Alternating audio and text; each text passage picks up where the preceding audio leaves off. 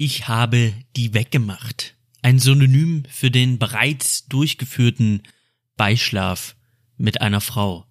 Als mir das das erste Mal zu Ohren gekommen ist, war ich geradezu entsetzt über die Verrohung der Jugendsprache. Die weggemacht. Respektloser und herabwürdigender kann man solch eine Sache nicht umschreiben. Die Menschheit hat über die Jahrhunderte hinweg allen Widrigkeiten zum Trotz magnifikfaltige und kreative Synonyme gefunden, um eben diese Handlung zu umschreiben und vor Brüdern hart zu flexen. An dieser Stelle sind Klassiker zu nennen, wie zum Beispiel den Lachs gebuttert, ein Rohr verlegt, weggeflankt, die alte so richtig schön ins Lattenrost geschallert. Die weggemacht ist Symptom der Degeneration unserer Sprache. Etwas, das ich so nicht gutheißen kann. Shawarma und Spiele. Hallo und herzlich willkommen zur 49. Folge von Shawarma und Spiele. Heute hoffentlich ein bisschen weniger kratzig als das letzte Mal. Was ist eigentlich da passiert? Ich habe einen Equalizer reingehauen. Ich habe an dem Equalizer die letzten Folgen so ein bisschen rumgespielt.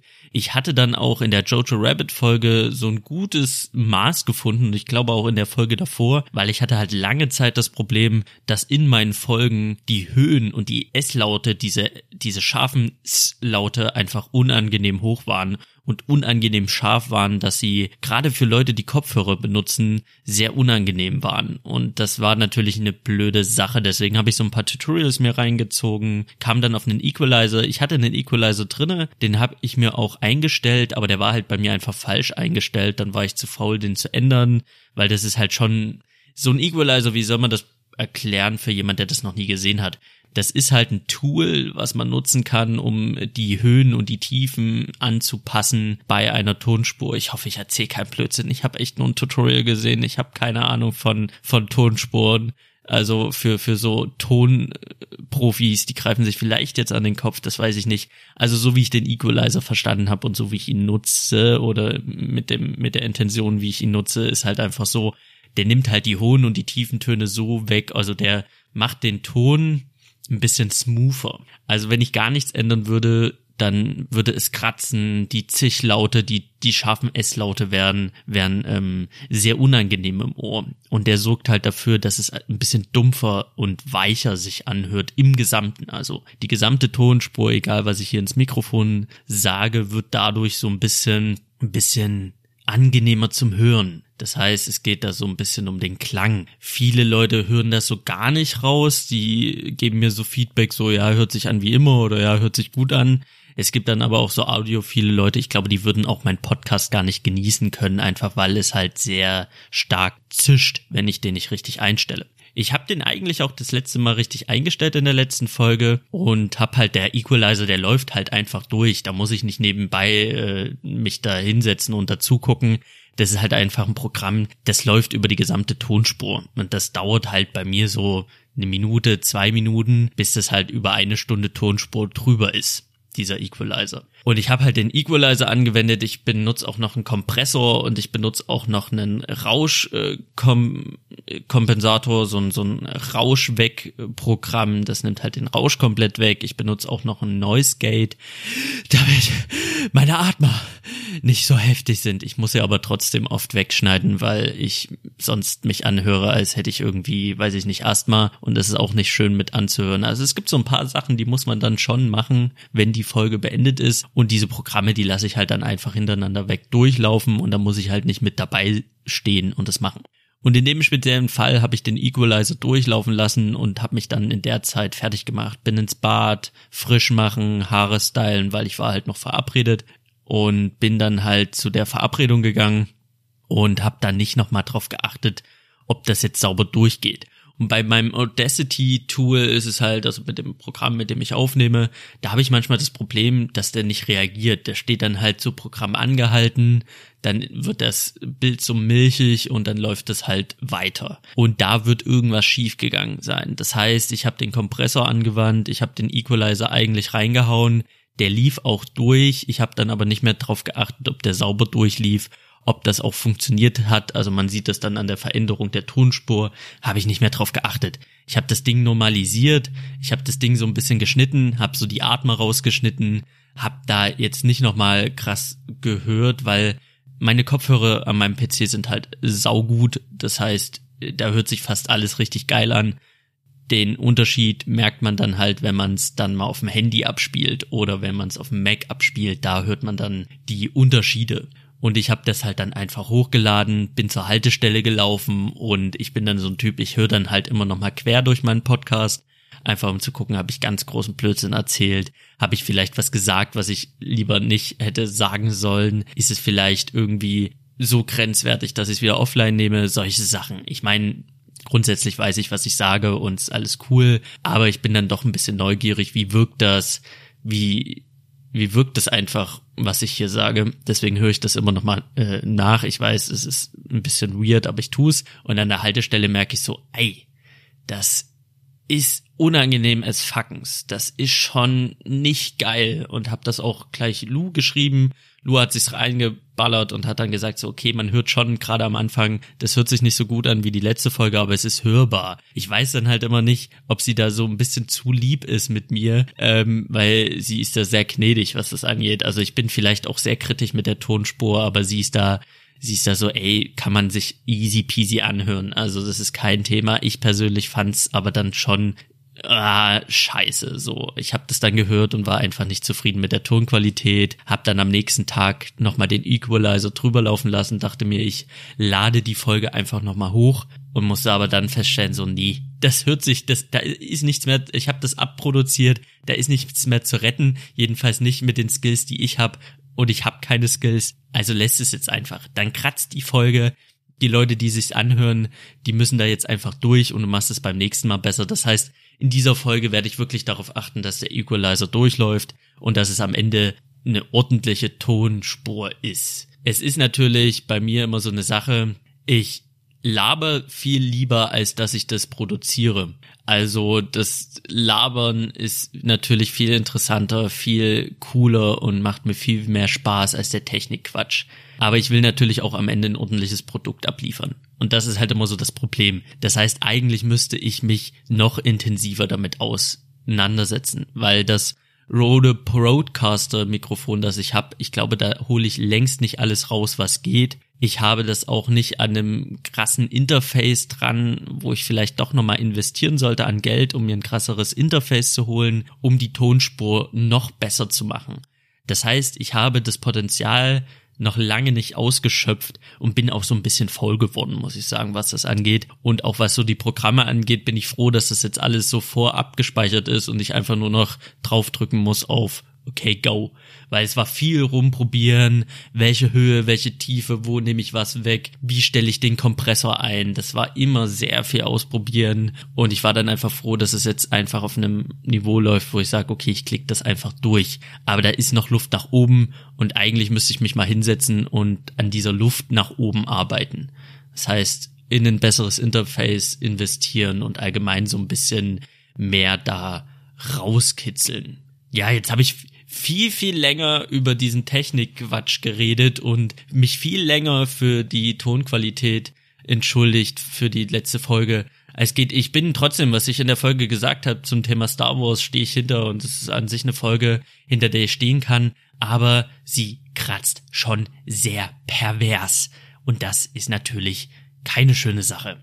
Und das ist natürlich ziemlich uncool, aber es ist, wie es ist was ist eigentlich sonst noch so los gewesen? Ich bin freier Hauself seit einigen Tagen. Ich habe es geschafft. Dobby ist frei. Ich habe meine Hausarbeit abgegeben. Das zweite Semester ist durch. Es ist beendet. Ich habe offiziell Semesterferien und ich kann offiziell durchatmen. Ich gehe natürlich arbeiten. Äh, das macht immer noch Spaß. Das ist immer noch cool. Aber ich habe halt diesen Uni-Stress halt jetzt nicht mehr, bis es dann in drei Wochen wieder anfängt.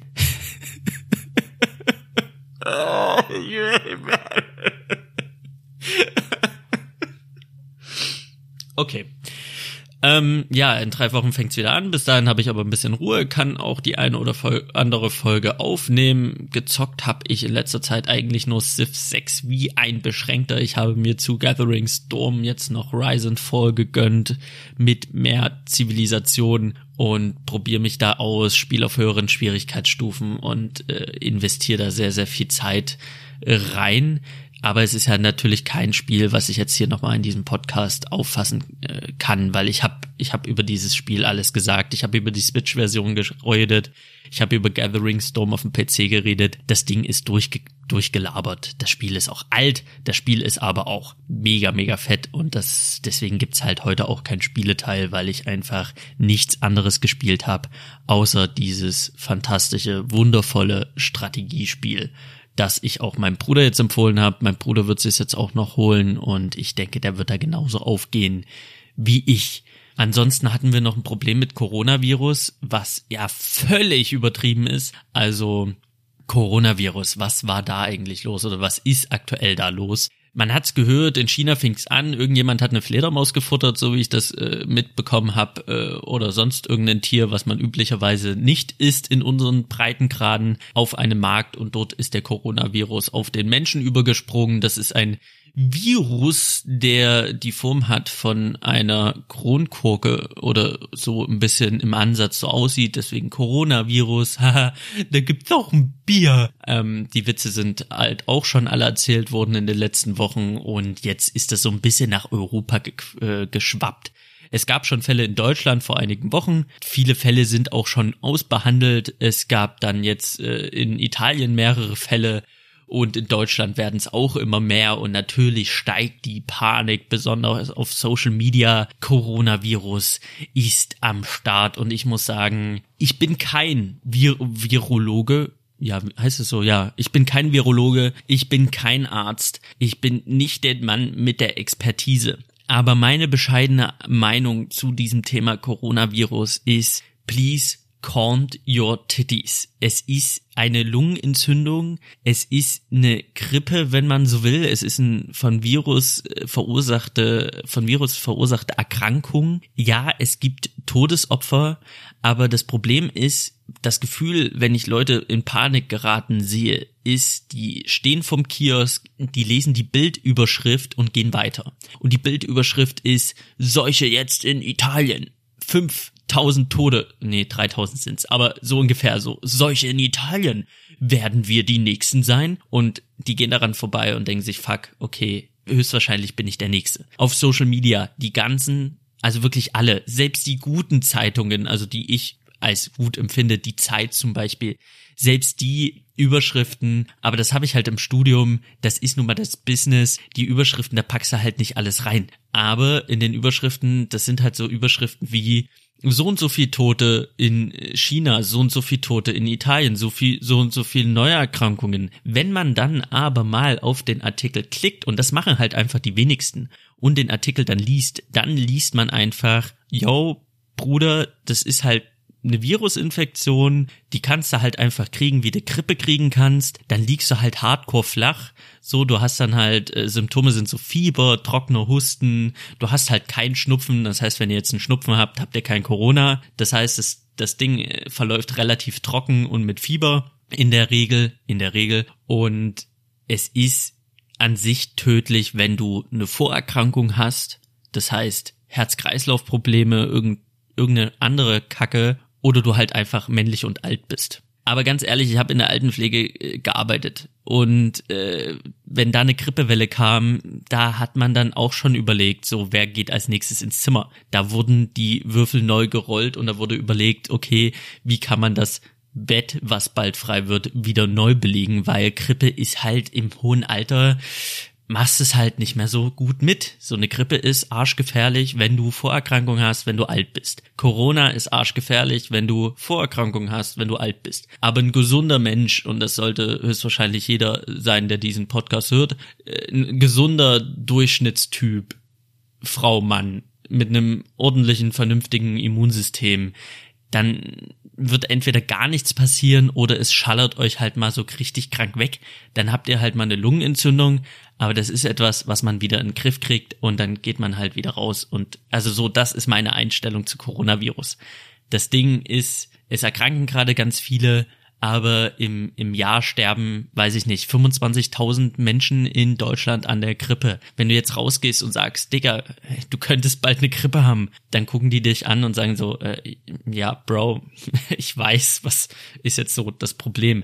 Wenn du aber jetzt sagst, ey, du könntest Corona haben, dann sind die meisten gerade so, shit, ey, ich hab mir, ich hab Desinfektionsmittel, ist ausverkauft überall. Bei mir um die Ecke im Supermarkt gibt's keine Nudeln mehr, keine, keine Dosen mehr. Es wurden Hamstereinkäufe getätigt, weil Quarantäneangst da ist.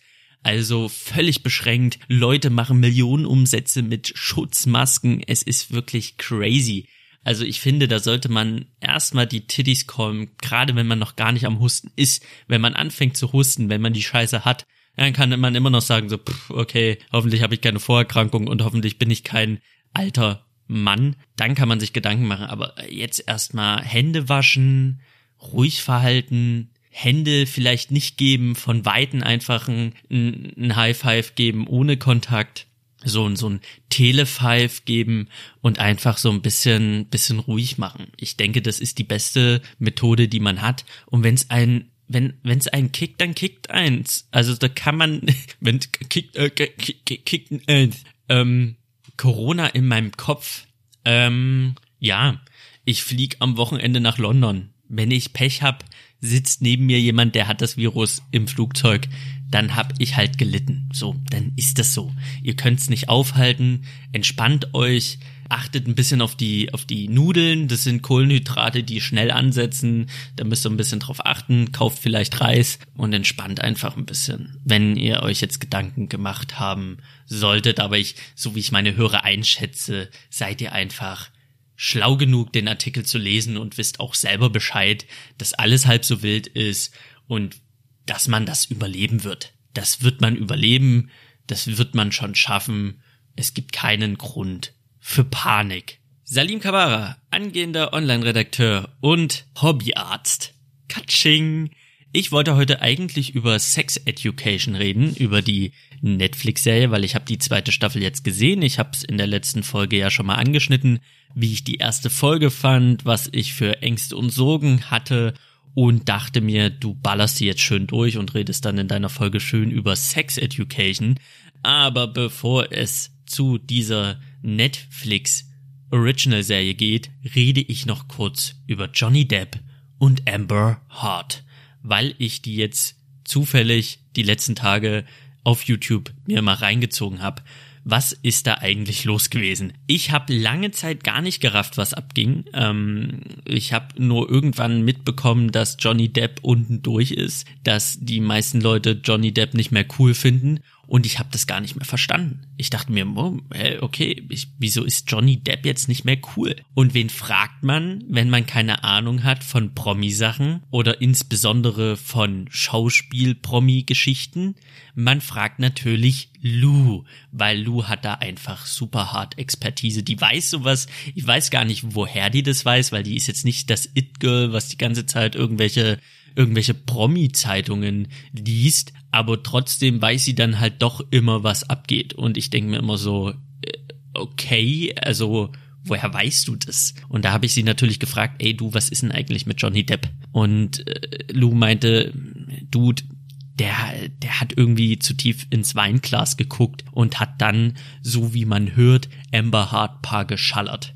Und jetzt sind die auch äh, nicht mehr zusammen und die lassen sich scheiden und dem ist halt die Hand ausgerutscht. Und ich dachte mir nur so, was ein blöder Wichser. Also man sieht diesen Typen so ein bisschen abgefuckt, man weiß, okay, der schmeißt sich halt neben seinem Wein, schmeißt er sich safe noch irgendwelche Pillen hinter, der ist halt ein bisschen durch und jetzt rutscht ihm auch noch in seinem Drogenexzess die Hand aus und er verprügelt die zierliche Günsche Mutti Amber Hart. Und da war er auch für mich unten durch. Als ich das gehört habe, dachte ich mir so, alt. Also man war nicht dabei gewesen, aber Alter, das geht halt echt nicht klar. Das war so die Ausgangssituation. Das führte dazu, dass Johnny Depp ähm, Johnny Depp hat Jobs verloren, Johnny Depp wurde von Disney rausgekickt bei Fluch der Karibik, die Karriere ging bergab, weil alle sich dachten, alter, ein Frauenschläger können wir bei unseren Produktionen nicht gebrauchen. Wir haben ihn zuletzt gesehen, oder ich habe ihn zuletzt gesehen bei Fantastische Tierwesen. J.K. Rowling hat sich in einem Interview äh, geäußert und hat gemeint, okay, ich glaube nicht, dass er das gemacht hat. Wir haben uns ausgesprochen.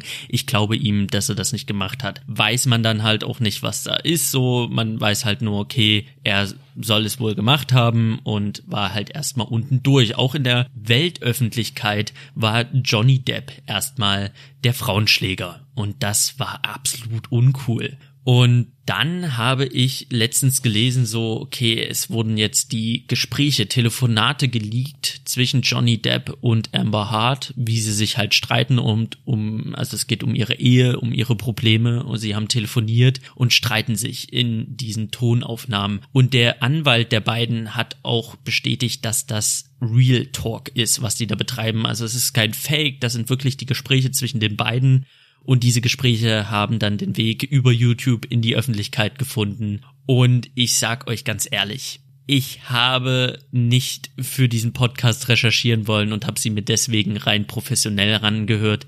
Nein, ich wollte einfach nur meine Ohren an Schlüsselloch halten einer Ehe, die zerbröselt. Sage ich euch so wie es ist, ist nicht geil. Das kann man moralisch wirklich diskutieren, ob das moralisch, ethisch vertretbar ist. Aber Fakt ist, ich wollte Mäuschen spielen, hab mir diesen diese YouTube-Videos einfach mal schön reingeballert und hab mir angehört, was Amber Hart und Johnny Depp am Telefon so zu bereden haben. Ich weiß, an dieser Stelle muss ich halt ganz kurz mal disclaimen. Ich weiß nicht, ob diese Tonaufnahmen so, okay, der Anwalt hat das halt bestätigt, man hat halt diese Tonspur, Tonspuren, aber mehr hat man nicht. Mehr hab ich nicht. Ich kenne die beiden nicht ich hatte mit diesen beiden nie zu tun. Ich habe diese Ehe nie miterlebt.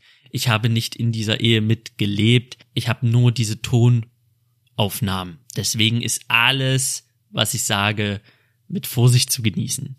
Und alles, was ich sage, ist auf dem, auf der Basis, dass ich einfach mal diese Ton, Tonaufnahmen für Real Talk hinnehme und so hinnehme, wie ich sie gehört habe und Punkt.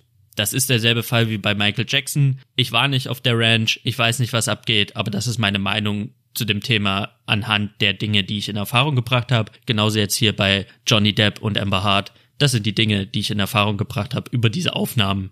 Und das ist meine Meinung dazu. Das heißt, es ist alles mit Vorsicht zu genießen, was ich jetzt sagen werde. Fakt ist, ich bin darauf gekommen, weil es gab neue News zu diesem ganzen Thema. Amber Hart, Johnny Depp. Auf einmal hieß es, Johnny Depp hat Amber Hart niemals geschlagen, sondern Amber Hart war diejenige, die ausgeteilt hat in dieser Ehe. Und dann dachte ich mir, oh shit, da hörst du aber mal rein.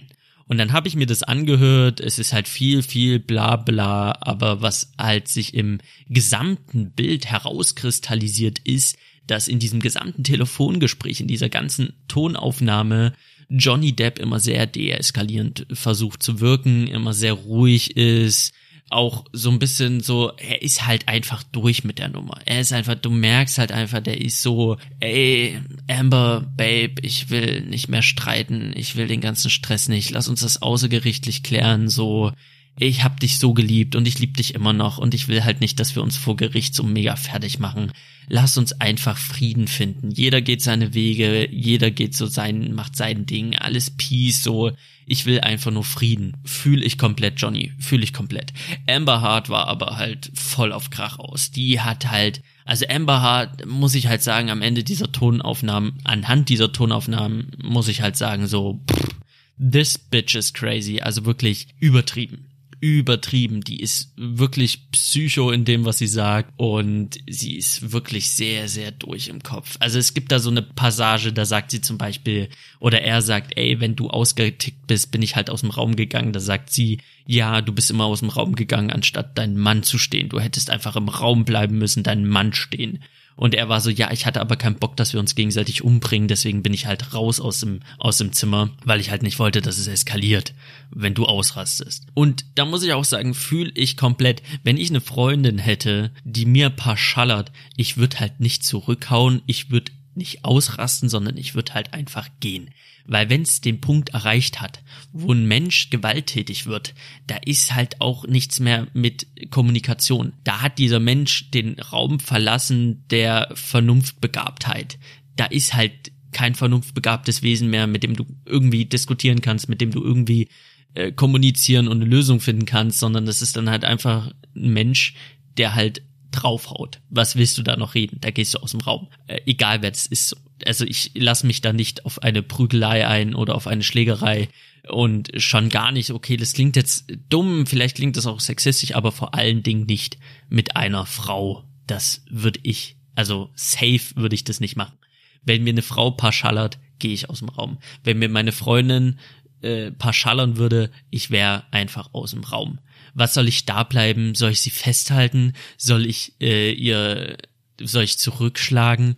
Ich finde, das ist dann ein Punkt, da hat Johnny Depp komplett recht, das kann nur eskalieren. Wenn jemand so aggressiv ist, kann das nur eskalieren, wenn man da bleibt. Und wer weiß, was dann passiert. Weil man schlägt vielleicht nicht direkt zurück, aber irgendwann mal kommt der Punkt, wo man sich selbst verteidigen muss.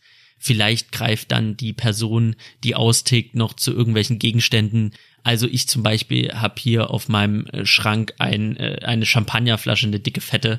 Wenn die gegriffen wird und man mir die über den Kopf zieht, dann ist aber schnell dunkel und Schicht im Schacht. Also irgendwo, ihr wisst, was ich meine. Wenn es eskaliert, kann es nur eskalieren. Dann geht man halt deeskalierend aus dem Raum raus. Und es ist auch die richtige Entscheidung, weil wenn man sich Johnny Depp mal anguckt, wenn man sich Amber Hart anguckt, diese große, blonde, zierliche Frau, und dann hast du Johnny Depp. Der ist jetzt kein Bodybuilder, aber der ist halt ein gestandener Mann.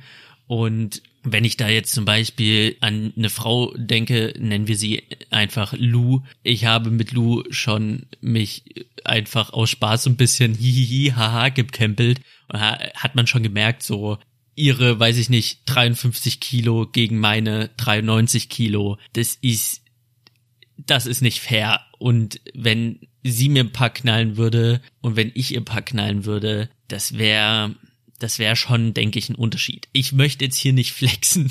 So, ich möchte jetzt hier nicht einen auf krassen Dude machen. Ich bin selber eine Wurst, aber im Vergleich, im Verhältnis wäre das ein Kampf wie Grizzly Bear gegen ein sehr zierliches, schönes Rehkitz und der Chrissy Bear würde das Rehkitz einfach auseinanderreißen, an Fluss gehen und sich paar leckere Lachse in die Mundhöhle stopfen. Also das wäre, wenn, wenn Johnny Depp der hätte die halt durch die Wohnung geklatscht. Und das, das Böse an der ganzen Geschichte oder das Bittere an der ganzen Geschichte ist, das sagt er halt im Te Telefonat. Er sagt, er ist aus dem Raum gegangen, weil er wusste, wenn er das nicht tut, dann klebt er ihr Paar oder dann wehrt er sich. Und wenn er sich wehrt, ist er genau das, wozu sie ihn gemacht hat. Zu einem Frauenschläger, der er nicht war. Und als ich das gehört habe, dachte ich mir, oh, ist es bitter. Er wollte eben nicht das sein, deswegen ist er aus dem Raum und trotzdem ist es dann geworden, weil sie hat natürlich, bevor irgendwas passieren konnte, den Spieß umgedreht und hat den Leuten erzählt, dass sie Angst vor ihm hat, dass er gewalttätig ist. Was niemand verstanden hat, auch die Ex-Frauen von Johnny Depp haben es nicht verstanden. Klar heißt es noch nichts. Ähm, es kann ja auch bei fünf Beziehungen kann es klar gehen, in der sechsten Beziehung ähm, raste da aus, so, das sagt noch nichts aus, aber in dem Fall ist es dann schon ein guter Hinweis, so, wenn alle Frauen, die mit ihm zusammen waren, Winona Ryder und weiß ich nicht, wie das Model hieß und weiß ich nicht, wie die andere hieß, wenn die dann sagen so, ey, Johnny Depp war immer der chilligste Dude und er hat nie irgendjemandem was getan, dann ist das schon sehr suspicious. Und wenn man dann auch noch die Tonaufnahmen hört, denkt man sich so, alter Amber Hart, was geht denn mit dir? Und es, es gibt dann halt wirklich so Stellen, da sagt sie zum Beispiel, er sagt so, ey, ich habe mit dir geredet, ich habe gesagt, du sollst die Wahrheit sagen, du sollst nicht lügen, so, wir haben diskutiert. Und dann sagt er wirklich, you punched me in, in the fucking thing, uh, in the face. Und sie ist so, babe, I didn't punch you, I hit you. Man ist so, hä? Und auf einmal ist diese zierliche blonde Frau Amber Hart in meinem in meiner Gedankenwelt einfach nur eine Proletin im Unterhemd, die zu Hause auf dem Sofa sitzt, so, äh, komm mal ran, Johnny, hol mir noch ein Bier. Weißt du, das ist halt so, sie hatte halt sofort so, es war so von ein anderes Bild von dieser Frau in meinem Kopf. Und dieser, dieser Spruch allein schon, also, I, I didn't punch you, I hit you, das ist, also, wie würde man das im Deutschen sagen? Äh, ich hab dir nicht auf die Fresse gehauen, ich mir ist einfach nur die Hand ausgerutscht. Oder ich hab dich nicht umgeboxt, ich hab dir einfach nur ein paar geklebt. Also ich weiß jetzt nicht, was das deutsche Äquivalent wäre, aber es ist natürlich völliger Hirnriss. Fakt ist, und das steht unterm Strich, sie hat ihn halt geschlagen und er wollte nicht zurückpfeffern, deswegen ist er halt gegangen. Und diese Wutausbrüche hatte sie anscheinend öfter und dazu steht sie auch. Und der perverseste Satz, den sie sagt in dieser Tonaufnahme ist, Johnny, geh doch raus in die Welt und erzähl den Leuten, dass ich dich geschlagen habe, dass du geschlagen wurdest als Mann. Das glaubt dir kein Mensch. Das sagt sie in der Aufnahme und das ist natürlich ein Schlag ins Gesicht für alle Opfer von häuslicher Gewalt. Das ist das aller, aller, allerletzte. Und das ist ein Satz, der kommt halt aus ihrem Mund in dieser Tonaufnahme und leider, leider, leider hat sie da halt einfach fucking recht. An, es, so asozial es ist, hatte sie an diesem Punkt recht. Und das ist sehr, sehr bitter. Wenn ich mir das mal angucke oder unsere Gesellschaft angucke oder mich alleine angucke, Lou erzählt mir, was vorgefallen ist oder was die Leute sagen, was vorgefallen ist. Und mein erster Gedanke ist so, safe, schau dir den Typen an. Der hat die, safe hat er die umgeklatscht. Die arme, arme Amber Hart. Das arme Küken, diese blonde, zierliche Frau, wird von diesem Rüpel, der zu viel gesoffen hat, umgepfeffert. Das war das Bild. Es war für mich, es bestand kein Zweifel, dass da irgendwie was anderes vorgefallen ist. Ich war sofort so, oh, okay, Johnny Depp ist ein Frauenschläger. Und das haben ja auch so viele andere Leute gedacht. Und sie hatte halt einfach da recht damit, dass ähm, es ist nun mal das Bild in der Gesellschaft. Wenn ein Mann in der Ehe geschlagen wird, ist es sehr, sehr schwer für diesen Mann, da rauszugehen und das zu sagen. Ich meine, klar, es ist auch für Frauen schwer. Ich möchte jetzt hier auch gar nicht Äpfel mit Birnen vergleichen oder jetzt irgendwie sagen, so, okay, für Frauen ist es super easy rauszugehen und zu sagen, ich werde geschlagen. Häusliche Gewalt ist ein super ernstes und super krasses Thema und das, das ist ein, ist ein Thema, was halt immer noch passiert auf dieser Welt und sehr oft passiert und viele Opfer einfach in der Zwickmühle stecken das ist bei Frauen so, das ist bei Männern so. Deswegen, ich klammer an dieser Stelle so ein bisschen die Frauen aus, ohne jetzt die Frauen runterreden zu wollen, die Opfer, also das will ich auf gar keinen Fall. Ich möchte nur in diesem speziellen Fall, nehme ich mal die Opfer, weiblichen Opfer außen vor, weil das ist, glaube ich, ein Thema, was allgemein in der Gesellschaft bekannter ist oder präsenter ist, Frauen, die häusliche Gewalt erfahren. Und da ist auch das Verständnis finde ich, in der Gesellschaft eher da als bei Männern. Wenn man hört, Männer werden zu Hause geschlagen, wird das oft nicht ernst genommen. Man weiß dann immer, also was heißt, man weiß es immer nicht. Es wird halt nicht ernst genommen. Männer, Männer sind das starke Geschlecht, Frauen sind das schwache Geschlecht. Nach wie vor in unserer Gesellschaft ist das Denken so. Und wenn man hört, ein Mann wird geschlagen, denkt man sich immer so, ah ja, sei mal nicht so eine Pussy, sei mal nicht so ein Waschlappen, setz dich zu Hause mal durch, ja, sei mal nicht so ein Pantoffelheld, sondern zeig mal ein bisschen Ei gegenüber deiner Frau. So, das ist ja dieses Denken, das ist die Message, die man da mitgibt. Hab dich mal nicht so, setz dich zu Hause mal durch, sei mal nicht so eine Pussy, bla bla bla bla bla. Und dann ist halt immer die Frage so, also das Ding ist halt einfach, das ist halt einfach super, super hart dumm, sowas zu sagen. Also es ist halt, das Allerdümmste, solche Statements zu geben, aber das ist halt immer das, was unterm Strich bleibt, ist halt, naja, du, hab dich mal nicht so, so, dann setz dich mal zu Wehr, sei mal nicht so eine Pussy. Aber was heißt denn zu Wehr setzen? Soll der Mann jetzt anfangen, die Frau umzuklatschen? Ähm, wo führt das hin? So, die Antwort auf Gewalt sollte niemals Gewalt sein. Das ist nicht die Antwort. Und es gibt genügend Männer, die sich terrorisiert oder die terrorisiert werden, wo die, die Frauen haben, die gewalttätig werden. Sowas gibt es. Natürlich, statistisch gesehen, ist häusliche Gewalt überwiegend sind da die Männer die Täter, die Frauen die Opfer. Das ist ganz klar. Das ist nun mal die überwiegende Zahl.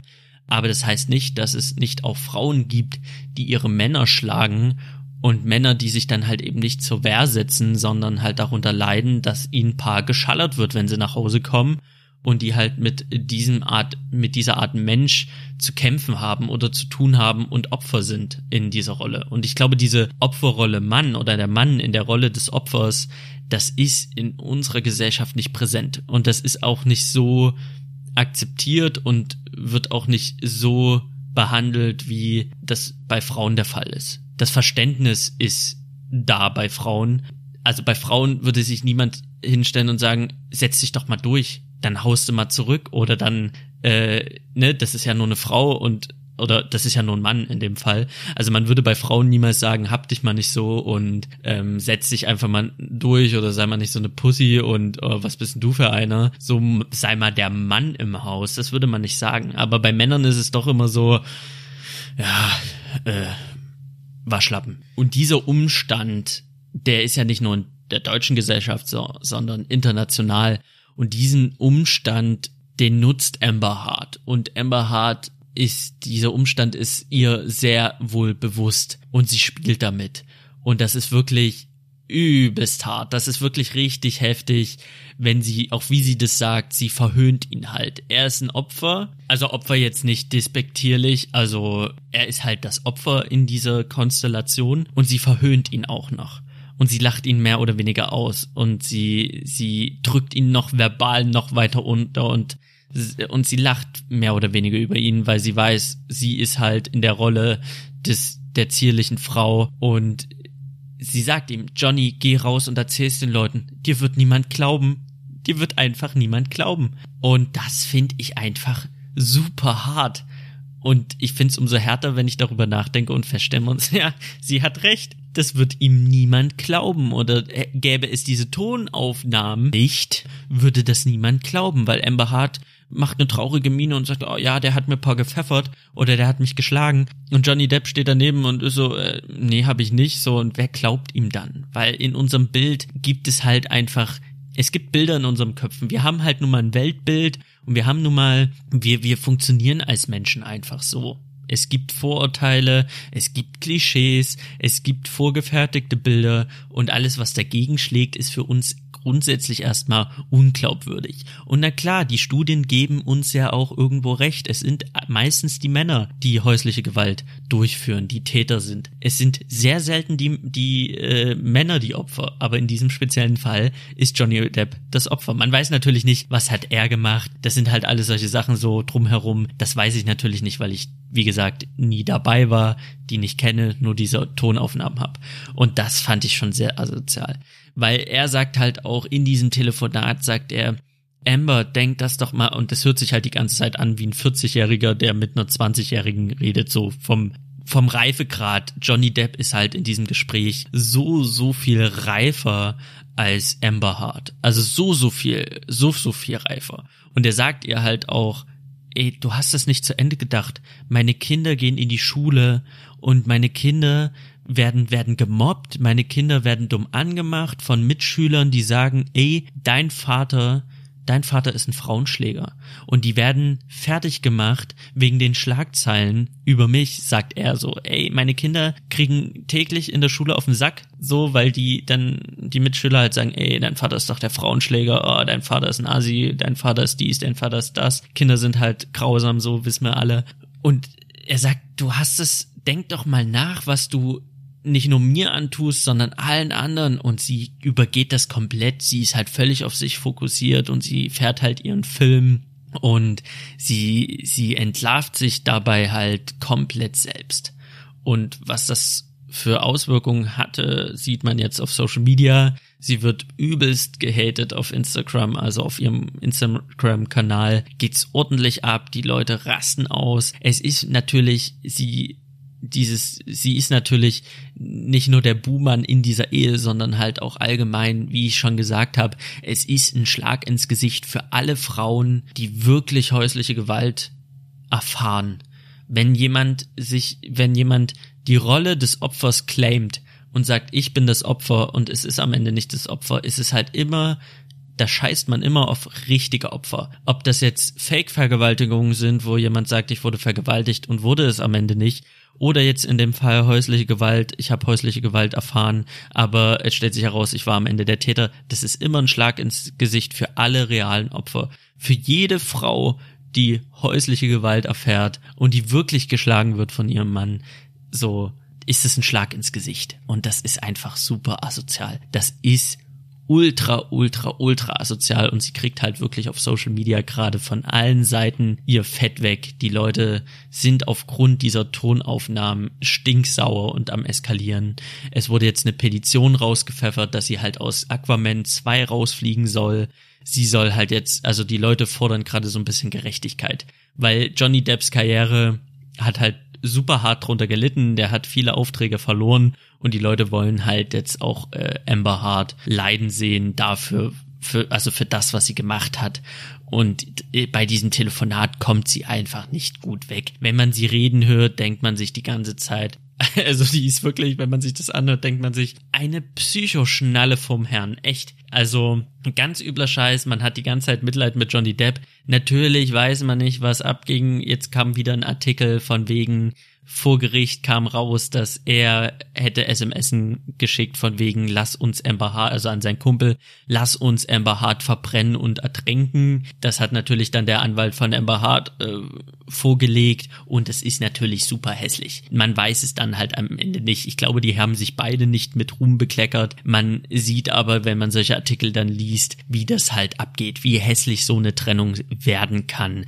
In dem Fall würde ich jetzt auch schnell den Netflix-Film äh, äh, Marriage Story empfehlen, weil da wird das auch sehr gut gezeigt. Bei so einer Gerichtsverhandlung oder wenn Anwälte aufeinanderkrachen, die Anwälte ziehen den jeweils anderen Partner völlig in den Dreck. Ja, da sippt man halt einmal am Abend am Weinglas, sofort sagt der Anwalt so, ja, okay, die ist eine Alkoholikerin und deswegen sollte sie das so gerecht für das Kind nicht haben und so weiter und so fort. Also, das wird schon richtig pervers hässlich, gerade in Amerika. So eine Schlammschlacht wird das, das ist nicht schön mit anzusehen. Und deswegen liest man dann Artikel wie, ja, Johnny Depp hat aber hier in diesem und diesem äh, Chatverlauf geschrieben, lass sie uns verbrennen und ersaufen und bla bla bla bla bla. Und ich denke, das wird nochmal, da werden noch einige Artikel zu kommen. Promi Flash kann sich schon mal die Hände reiben, das wird nochmal richtig schön schmutzig. Und da wird, glaube auch noch einiges äh, in, in die Weltöffentlichkeit getragen werden. Aber meine, also meine Empfehlung würde, ich würde es nicht als Empfehlung, Empfehlung würde ich nicht sagen, aber es ist schon mal interessant, sich diese Tonaufnahmen zu geben und sich anzuhören. Wie redet Johnny Depp? Wie redet Amber Hart? Und wie verdreht Amber Hart äh, Amber Harts Sicht auf die ganzen Sachen sind. Stichwort I didn't punch you, I hit you ist schon so, dann, und das ist halt nur ein kleiner Ausschnitt von diesem stundenlangen Gespräch. Da merkt man halt einfach so, okay, da hängt einiges schief in der Birne dieser jungen Frau. So. Und damit habe ich schon wieder viel, viel länger geredet, als ich reden wollte. Ich weiß auch an diesem Punkt nicht, was ich gesagt habe, weil ich habe einfach gequatscht, ohne zu denken. Ich hoffe, es war nicht ganz großer Mist. Ähm, ich habe, was habe ich? Ich gucke jetzt gerade auf meine Aufnahme. Es sind 45 Minuten vergangen. Ich denke mir so, Junge, worüber habe ich denn? Es ist, es ist 21 Uhr bei mir. Ich wollte bis 20 Uhr aufnehmen. Was ist denn hier passiert? Okay, es ist alles gerade mega strange. Ich wollte über Sex Education reden. Sex Education Staffel 2.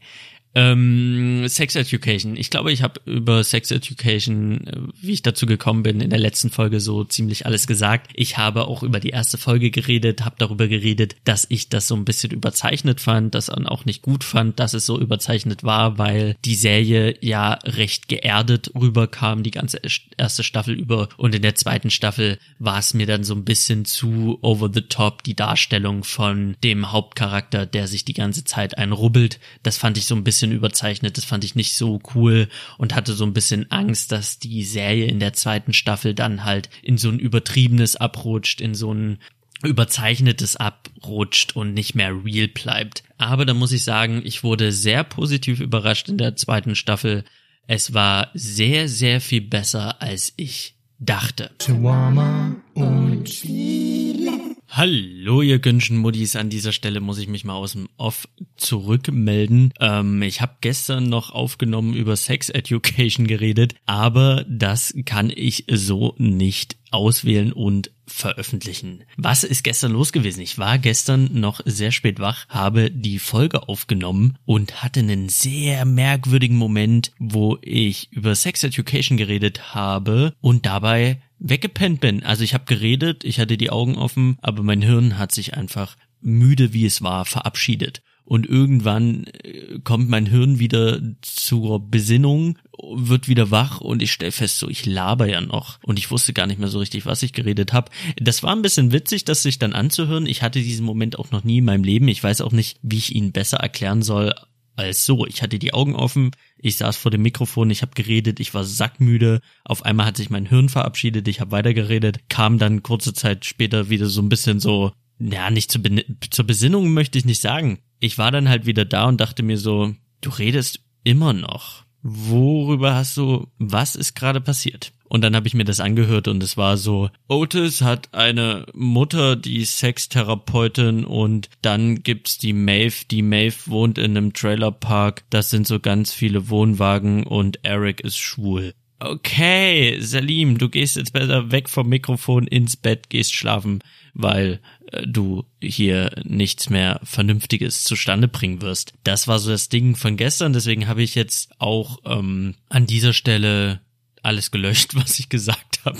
Ich habe es einfach gelöscht. Ich werde jetzt über Sex Education reden, aber auf, mit dem Blick auf die Uhr merke ich, dass ich nicht mehr so viel Zeit habe, weil ich muss noch Sachen packen für London und ich muss dann auch noch was essen und ich muss dann auch noch ins Bett, weil ich morgen vor meinem Flug noch arbeiten gehe. Das heißt, der Zeitplan ist sehr gedrungen. Ich versuche trotzdem ordentlich über Sex Education, Sex Education zu reden. Bedingung ist natürlich, dass ich Sex Education aussprechen kann. Es wird vielleicht jetzt nicht die umfangreichste Review. Ich wünsche euch trotzdem äh, noch viel Spaß mit dem letzten Teil von Shawarma und Spieler, aber das werden jetzt glaube nur noch 10, 15 Minuten sein und dann melde ich mich nach London wieder zurück und dann rede ich über, ich weiß es noch nicht, aber es wird sicher unfassbar Littens. Wir sehen uns dann nächste Woche. Tschüss. Chihuahua und Spiele. Okay, der Einspieler war super unnötig, weil ich hätte einfach äh, weiterreden können und niemanden wäre aufgefallen, dass ich diese Folge an zwei verschiedenen Tagen aufnehme. Aber es ist Shawarma und Spiele und ich möchte euch ein paar Insights geben und einen kurzen Blick hinter die Kulissen. Ich versuche jetzt nochmal Sex Education zu reviewen, weil, wie gesagt, das erste Mal war nicht so prickelnd. Ich stelle aber auch gerade fest, so Sex Education zu reviewen, so wie ich es sonst mache, indem ich halt einfach erzähle, was passiert ist oder so ein bisschen die Handlung nacherzähle. Das funktioniert dann nicht so gut, weil es gibt halt sehr, sehr viele verschiedene Handlungsstränge und die jetzt alle aufzudröseln und die jetzt alle vorzustellen und mir dann zu sagen oder euch dann zu erzählen, was mir gut gefallen hat und nicht gut gefallen hat, das geht ein bisschen zu weit. Deswegen werde ich das Ganze ein bisschen anders aufziehen. Ich werde kurz sagen so, wie ich zur Sex Education gekommen bin, so wie ich das immer mache in jeder Folge, ob es um Spiele, Serien oder Filme geht. Und danach werde ich wirklich sehr, sehr grob darüber reden und ich werde auch so ein bisschen voraussetzen, dass man die zweite Staffel schon gesehen hat und auf einem aktuellen Stand ist. Also nicht wundern, ich werde da jetzt nicht so krass ins Detail gehen. Sex Education, wie bin ich dazu gekommen? Habe ich in der letzten Folge schon erzählt. Ich habe es gesehen, dachte mir, also das, dieses Angebot von Netflix, dachte mir, komm, guckst du mal rauf. Ich bin da immer sehr offen bei Netflix Eigenproduktionen, weil die ja oft sehr, sehr gut sind oder oft irgendwie was haben die lassen dann meistens sie Stranger Things erst in späteren Staffeln nach, aber das ist dann halb so schlimm. Deswegen dachte ich mir, okay, Sex Education guckst du dir mal an, auch wenn es nach Teenie-Quatsch aussieht. Am Ende hat sich herausgestellt, dass es gar nicht so ein wirklicher Teenie-Quatsch ist. Es erinnert mich stark an Skins, also was heißt stark? Es hat so ein paar Skins-Vibe. Skins war eine Serie aus Großbritannien, die äh, sehr alt ist, lange Zeit lief und die auch immer Jugendliche im Fokus hatte, die halt gerade heranwachsen. Skins war aber auch immer harter Tobak. Also das war auch eine Serie, da sind Leute umgekommen, da haben Leute Drogen genommen, da wurden äh, Sex äh, Orgien gefeiert, so ungefähr. Also es war schon eine Serie, die härtere Themen angesprochen hat, die sich auch nicht zu schade war, diese Themen anzusprechen. Skins ist eigentlich äh, eine gute Jugendserie gewesen, für die ich aber mittlerweile zu alt bin. Also Skins kann ich heute nicht mehr genießen, dafür bin ich einfach zu alt geworden. Aber für so heranwachsende 16, 17, 18-Jährige könnte Skins noch irgendwie was sein. Vielleicht heutzutage, die Gesellschaft verändert sich, sogar ein jüngeres Publikum. Sex Education schlägt in eine ähnliche Kerbe, ist aber dann doch ein bisschen breiter, was die Zielgruppe angeht. Sex Education können auch ältere Leute gucken, ähm, erwachsene Menschen so wie ich und werden da dennoch ihren Spaß haben. Also Sex Education schafft in Staffel 1 und in Staffel 2 ein Spagat zwischen der jungen und einer älteren Zielgruppe. Das ist sehr, sehr gut gemacht. Und in Sex Education werden ganz allgemein sehr viele wichtige Themen angesprochen und immer mit dem nötigen Respekt und der nötigen Sensibilität behandelt. Das finde ich einfach an dieser Serie top. Ich muss dazu sagen, auch wenn ich diese Serie feiere, bin ich jetzt nicht so, dass ich sage, okay, das sind jetzt Sex Education gehört zu meinen Top-Serien. Ich habe die erste Staffel geguckt. Ich habe da auch viel wieder vergessen. Daran misst sich bei mir dann halt auch immer, ist so eine Serie in meinem Serien-Olymp oder nicht. Weil egal wie gut oder schlecht eine Serie ist, ich konsumiere so viel Entertainment in Form von Film, Spiele, Serien, dass die Sachen, die nicht wirklich im absoluten Olymp bei mir sind, einfach irgendwann von der Festplatte gelöscht werden und ersetzt werden durch andere Sachen, die ich gerade konsumiere und dann sind die Erinnerungen nicht mehr so ganz da. Und Sex Education, erste Staffel, weiß ich fast nicht mehr, was da abging. Ich weiß nur noch, dass es mir gut gefallen hat. Und ich habe es jetzt auch für diesen Podcast nicht nochmal gerewatcht. Ich habe halt wirklich nur die zweite Staffel letztens geguckt. Und da muss ich einfach sagen, es ist eine coole Serie zum Wegsnacken, aber es ist jetzt auch nicht die beste Serie der Welt. Wenn es die beste Serie der Welt ist, dann dann hätte ich die noch präsenter auf meiner Festplatte in meinem Hirn. So viel zum Thema Sex Education ganz allgemein. Ich habe in der letzten Folge darüber geredet, dass ich die erste Folge so ein bisschen over the top fand, so mit Otis, der anfängt, sich an jeder Ecke und überall einzurubbeln. Das war mir so ein bisschen, oh, es war schon ein bisschen überzeichnet und hat dadurch so ein bisschen an Wertigkeit verloren, einfach weil die Serie doch sehr ernst und sehr geerdet ist, streckenweise und sehr real zu einem gewissen Grad oder äh, so dieses Gefühl von Realität und das war halt in der ersten Folge so ein bisschen okay, das ist mir einfach zu viel, das ist over the top und das ist nicht das Sex Education, das ich in der ersten Staffel kennengelernt habe.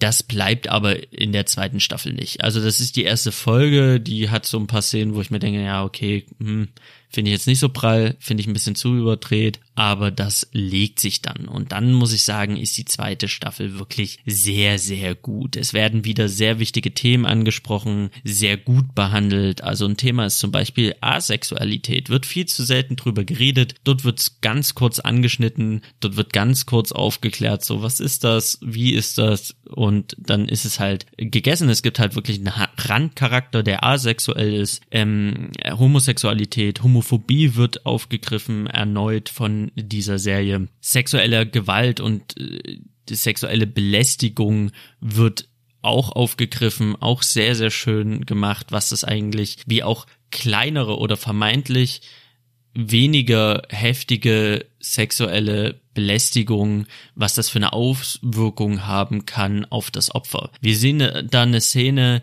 wo man sich denkt, so, okay, das ist schon super hart weird, wo das Opfer sich dann denkt, so, okay, ja, komm, der hat sich halt, der hat sich halt äh, im Bus vor mir einen runtergeholt und sich an mir gerieben. Das ist ja jetzt nicht so das Drama, sagt sie, denkt sich am Anfang genau das so, ja, ist das jetzt überhaupt sexuelle Gewalt? Ist das jetzt überhaupt eine sexuelle, eine sexuell negative Handlung, die da stattgefunden hat? Ich weiß es nicht. Also sie ist da selber nicht so sicher als Opfer. Und dann erst im Long Run kriegt sie dann halt mit so, okay, irgendwie hat sie das doch verunsichert. Irgendwie hat sie das doch fertig gemacht, dieser Moment. Irgendwie leidet jetzt ihr Leben doch darunter, weil sie nicht mehr so gern angefasst werden möchte, weil sie Angst hat, wieder in diesen Bus zu steigen, weil sie Angst hat, wieder diesen creepy Typen zu sehen und zu, zu finden. Und da zeigt sich einfach, dass sexuelle Gewalt nicht immer heißt, jemand wird vergewaltigt, nicht immer heißt, jemand wird irgendwie angegriffen. Manchmal sind es subtile, widerliche Sachen, wo das Opfer sich sogar denkt, so, okay,